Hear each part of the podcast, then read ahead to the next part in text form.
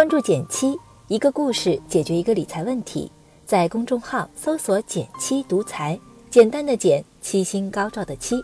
关注后回复“电台”，十本电子书，请你免费看。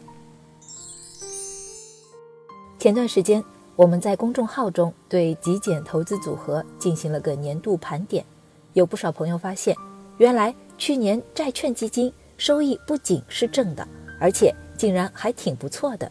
我在后台也就收到了大量的提问：减七，我现在买债券基金还来不来得及呢？关于基金投资，你还有什么想知道的吗？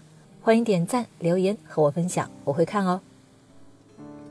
债券基金比较复杂，先给心急的朋友几个主要的结论：第一，债券的本质是别人开给你的借条，而债券基金就像是你买了一篮子的借条，分散风险。第二，一八年债券基金收益非常不错，一九年大概率也会有不错的表现，但是收益可能不会有一八年那么高。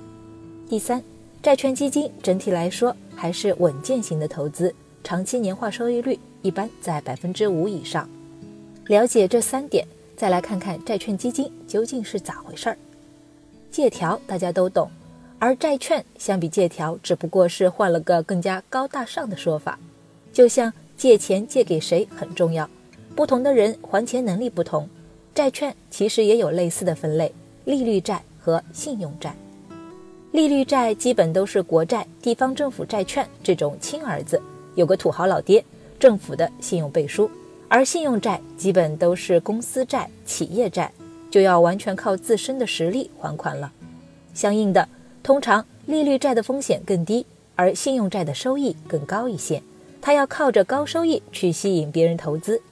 投资债券市场的资金门槛很高，再加上债市不太透明，对咱们普通人来说，更适合去买债券基金。债券基金其实就是基金经理们把不同的债券打包做了个组合。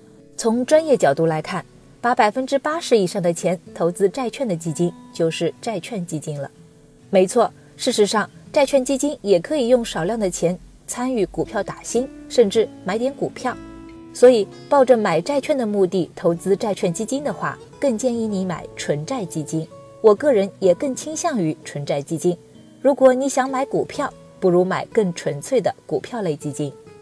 从长期上来看，我国的债市走得很稳定，是一种比较保守的投资品。当然，不同的年份之间也会有一定的变化。那你可能就要问了：一九年投资债券基金还有没有机会呢？回答这个问题前，我们不妨先看看为什么去年的债券市场这么好。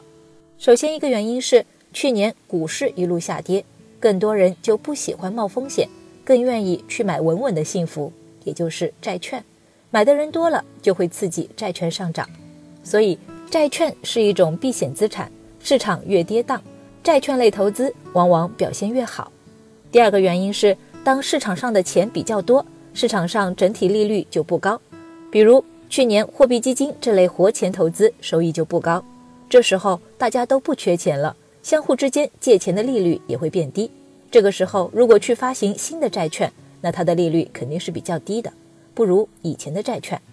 而买原来发行的债券，因为票面利率更高，每年能拿回的利息更多，也就变得更有吸引力了，价格自然也会上涨。所以简单来说，一九年债市能不能继续走强，其实就是看两件事：是股市是不是会好转，如果好转了，那么大家也就不会有那么多避险的需求了。大量资金会从债市流出，不过从现在的情况来看，股市快速爆发，迎来牛市的难度挺大的。二是一九年经济会怎么走？目前经济发展压力仍然不小，预计今年的货币政策也不会收得太紧，市场上的钱应该还是充足的。这么看，之后的债市也还是有机会的。虽然整体的收益可能不会像一八年那么高了，但大概率还是不错的选择。那么。债券基金要怎么挑呢？这里给你一个思路，重点关注它的长期表现，而不是短期的收益。咱们买债券基金为的是避险，是为了赚取稳稳的收益，而不是说着想要在债券基金上一夜暴富。所以，咱们在挑选债券基金的时候，尽量去挑选那些成立时间三年以上，并且长期业绩都表现得很稳定的基金。而不是只看重短期的收益。具体和你分享一个筛选工具：权威的基金评级网站晨星网。在它的基金筛选器中，我们可以通过一些指标快速找出符合我们要求的基金。找到成立三年以上、规模适中，大概在五到五十亿元的纯债基金，优选年化收益更高、更稳定的基金，就是不错的选择。错过了一八年债基行情的小伙伴们，也不要担心，现在来不及上车。作为一种比较稳健的投资，一九年债券基金还是有不错的投资机会的。听完了今天的节目，相信你对债券基金已经有了一定的了解了。一九年。希望你也可以好好赚钱，和我一起理财更简单，人生更自由。好了，今天就到这里啦。右上角订阅电台，我知道明天还会遇见你。微信搜索并关注“减七独裁，记得回复“电台”，你真的会变有钱哦。